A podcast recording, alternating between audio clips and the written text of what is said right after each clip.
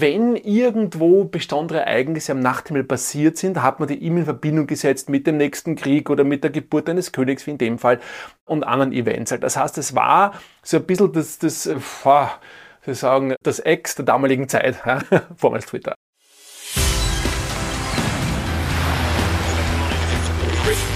Gut zu wissen, der Erklärpodcast der Tiroler Tageszeitung. Hallo und herzlich willkommen zu einer sehr weihnachtlichen Podcast-Folge von Gut zu wissen. Ich bin Vanessa Grill und ich bin dem Weihnachtsstern auf der Spur. Mein Gast ist Astrophysiker und Weltraumexperte Gernot Krömer und mit ihm gehe ich der Frage nach, ob es den Stern von Bethlehem wirklich gegeben hat. Dazu gibt es verschiedene Theorien, aber welche stimmt? Oder ist vielleicht gar nichts dran an der Überlieferung? Und damit wir auch genau wissen, wovon wir beim Stern der Weißen eigentlich sprechen, möchte ich statt der sonst üblichen fünf Fakten die passende Bibelstelle zitieren. Aus dem Matthäusevangelium. Als Jesus zur Zeit des Königs Herodes in Bethlehem in Judäa geboren worden war, siehe, da kamen Sterndeuter aus dem Osten nach Jerusalem und fragten, wo ist der neugeborene König der Juden? Wir haben seinen Stern aufgehen sehen und sind gekommen, um ihm zu huldigen. Als König Herodes das hörte, erschrak er und mit ihm ganz Jerusalem. Er ließ alle Hohepriester und Schriftgelehrten des Volkes zusammenkommen und erkundigte sich bei ihnen, wo der Christus geboren werden solle. Sie antworteten ihm, in Bethlehem, in Judäa, denn so steht es geschrieben bei den Propheten. Danach rief Herodes die Sterndeuter heimlich zu sich und ließ sich von ihnen genau sagen, wann der Stern erschienen war.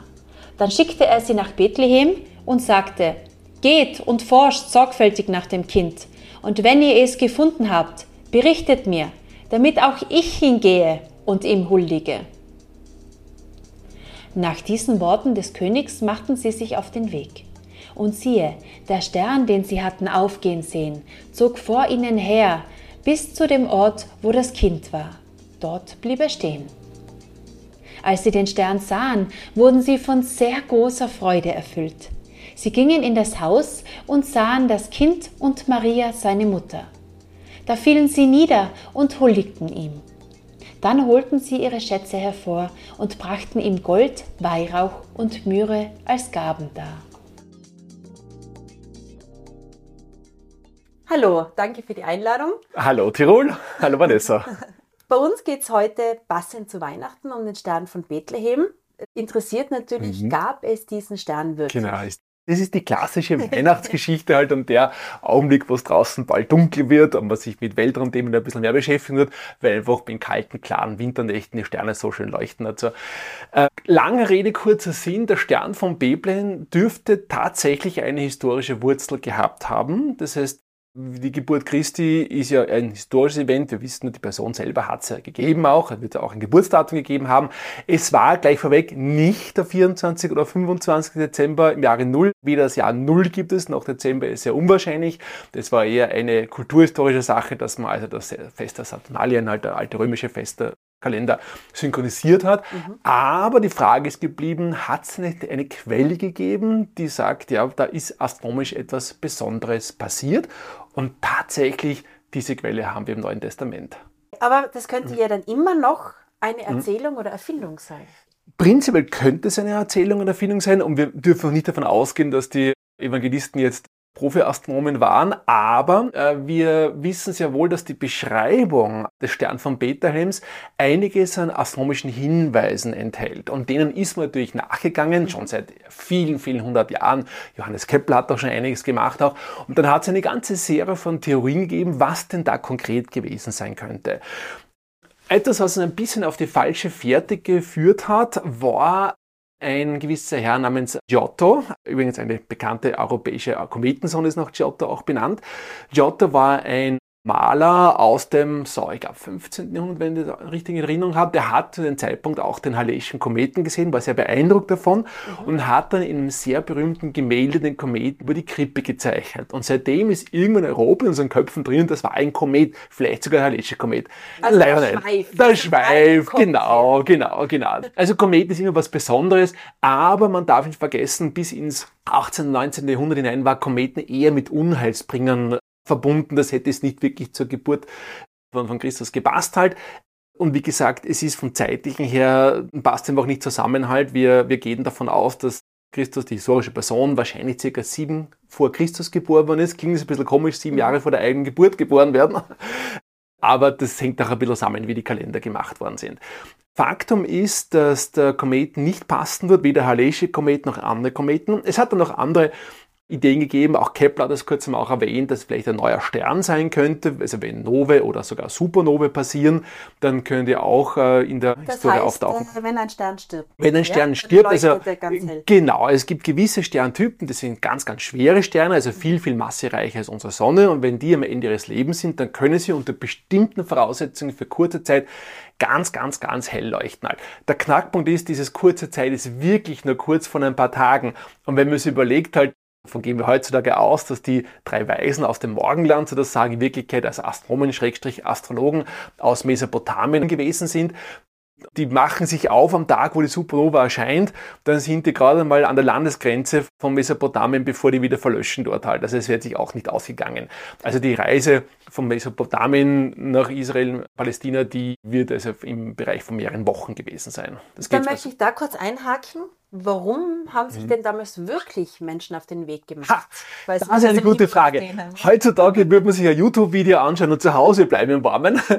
In der damaligen Zeit war das Thema Weltraum und den Einfluss, den die Sterne auf die Welt haben, noch deutlich ausgeprägt, der Glauben daran. Das heißt, es hat nicht einmal eine klare Unterscheidung zwischen Astronomen und Astrologen gegeben. Astrologen sind die, was das Horoskop machen halt, und Astronomen sind die, was die Naturwissenschaften betreibt. Das ist meine Seite.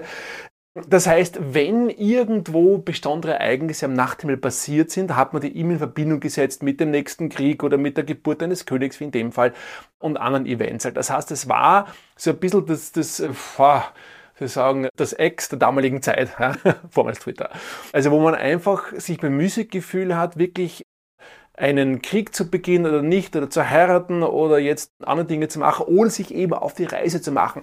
Das war besonders interessant jetzt beim Stern von Bethlehem, weil es äh, nicht wirklich ein Stern, ein Stern gewesen ist, wie wir heutzutage glauben, sondern eine ganz, ganz abenteuerliche andere Geschichte, die mit dem Planeten zusammenhängt.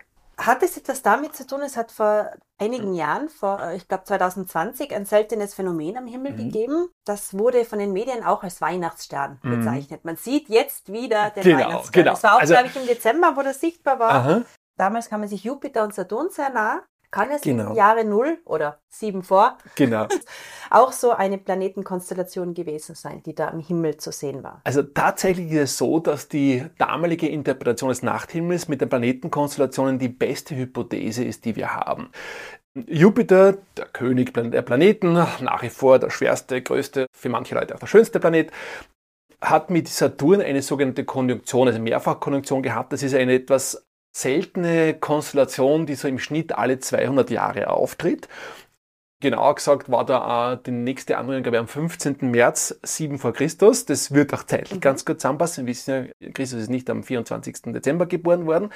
Und da hat tatsächlich ein österreichischer Astronom mit mit Innsbrucker Bezug, Professor Ferrari Docchierpo. Ich habe das Privileg gehabt, ihn noch kennenzulernen. Er ist 107 Jahre alt geworden auch.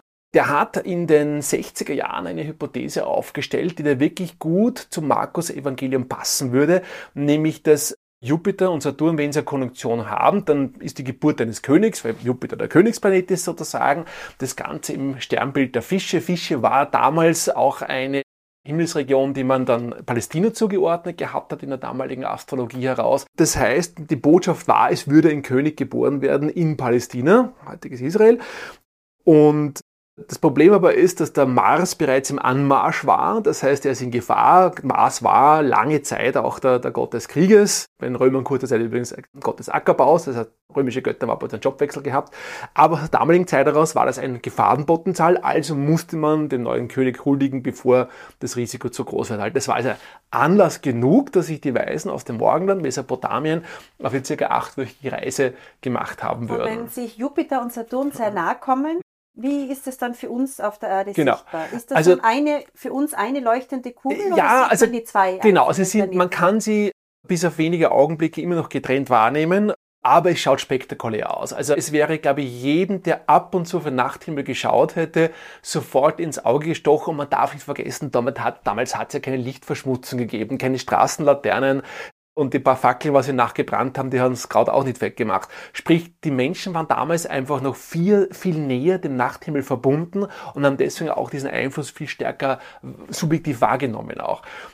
Und, und dazu kommt, wenn man sich die genaue Geometrie anschaut, also wenn sich jetzt diese Weisen aus dem Morgenland Richtung Israel-Palästina auf den Weg machen und man sich dann die lokale Geometrie anschaut, welche Sterne wo gewesen sind, wie der Horizont verlaufen ist in Richtung Jerusalem, dann kann man auch sagen, dass zu dem Zeitpunkt, das war ein Geometriezufall auch, dass das Zodiakallicht gut sichtbar war. Man muss sich vorstellen, das Zodiakallicht ist ein leuchtender Schleier am Nachthimmel. Das schaut ein bisschen aus wie ein leuchtender Nebel und Anführungszeichen. Das ist ein Reflexionseffekt von einer interplanetaren Staubwolke. Das verstehen wir sehr gut, das Phänomen. Aber aus der damaligen Sicht muss man sich vorstellen, man hat diese, diesen weiten, flachen Horizont, anders als bei uns in Tirol. Man hat diese leuchtenden Doppelpunkt mit, mit Jupiter und Saturn halt und darunter wie so ein kleiner Schleier, so ein spitzes Dreieck, das mhm. Zodiakallicht. Und das war sicher sehr, sehr beeindruckend. Das war wirklich wahrscheinlich der Augenblick, wo man sagt hat, ja, da ist man an etwas Besonderes dran. Und es schaut dann so aus, als ob auf der Erde etwas erleuchtet wird. Ja, ganz genau. Und das, also wie, wie in einem Hollywood-Film ja. Scheinwerfer runterleuchten wird, war es damals so der Zodiakallicht halt. Und ich kann mir durchaus vorstellen, dass für die damaligen Berufskollegen ja, das schon ein Augenblick war, sie gesagt haben, wow, das werden wir in unserer Lebenszeit nicht mehr erleben und das ist einmalig, das ist Besonderes, da muss was wirklich Wichtiges passiert sein halt.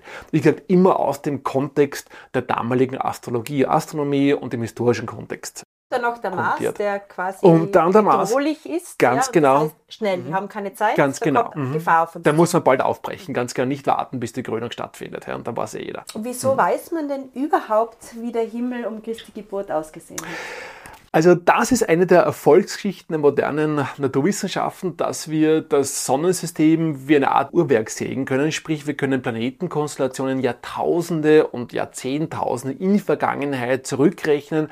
Wir können uns nur anschauen, wie lokal vom Standpunkt wie Bethlehem zum Beispiel der lokale Sternhimmel ausgesehen hat, in Verbindung mit dem Zodiakallicht zum Beispiel. Also das können wir wirklich die Uhr sehr gut zurückdrehen. So unsere, unsere besten, leistungsfähigsten Prognosemethoden erlauben es so circa 10 Millionen Jahre im Voraus und in die Vergangenheit die Planetenkonstellationen zu, zu rekonstruieren. Und dann wird es ungenauer, da gibt es ein paar Effekte, was uns die Erbrecher nicht mehr erlauben halt. Aber für diese Zwecke, da sind wir uns sehr sicher. Also das, das kann man wie ein Uhrwerk exakt berechnen auch. Also wir wissen, hm. kein Komet. Es war kein Komet. Kein sterbender Stern. Kein sterbender Stern. Sondern eine Planetenkonstellation. Eine Planetenkonstellation mit einem Narrativ. Wenn man dieses Jahr an Weihnachten auf den Sternenhimmel sieht, kann man da auch irgendetwas Besonderes entdecken? Weihnachten ist ja das Fest der Geburt in der christlichen Mythologie und zufälligerweise gibt es tatsächlich einen netten kleinen Bezug dazu, nämlich der Mond. Wir sind ja fast bei Vollmond ist nahe äh, den Plejaden, den sieben Schwestern. Ähm, das ist also ein kleiner Sternhaufen, der mit freiem Auge gut erkennbar ist. In dem Fall besonders leicht zu sehen, wenn immer Mond ist halt. Da sind über 400 Sterne und da gibt es auch einiges an sogenannten Proplyden. Proplyden sind kleine dunkle Fleckchen in diesem Gasnebel drinnen, wo sie gerade neue Sonnensysteme formieren. Wir sehen hier, wenn wir Richtung Mond schauen, eine ganze Krippe voller Babysonnensysteme. Insofern ein netter Bezug. Vielen Dank. Dankeschön. Sind wir aufgeklärt und schauen ja. heute Weihnachten alle auf den Sternenhimmel, vielleicht entdeckt genau. man ja was. Was immer die Geschichte damals gewesen ist, ein bisschen was davon ist einfach im Nebel der, äh, der Historie wahrscheinlich äh, verwässert und verschwommen worden halt. Aber dass natürlich der nächtliche Sternenhimmel bei minus 10 Grad, bei wolkenklaren Himmel etwas unglaublich Tolles ist, dass es jedem klar, der ein bisschen weit weg von der, von der Stadt leben darf, ein bisschen am Berg oben sein darf. Und für die, die das nicht können, wenn sie in Innsbruck wohnen oder sowas, kann ich nur empfehlen, es lohnt sich einmal bewusst nach oben zu schauen, bewusst einmal den Feldstecker vom Opa zu verwenden, einmal nach rauf zu schauen. Da draußen warten noch wahre Wunder auf uns. Und in diesem Sinne, frohe Weihnachten. Gefällt euch unser Gut zu wissen Podcast? Dann teilt ihn, liked und bewertet ihn in eurer App. Das war Gut zu wissen, der Erklärpodcast der Tiroler Tageszeitung.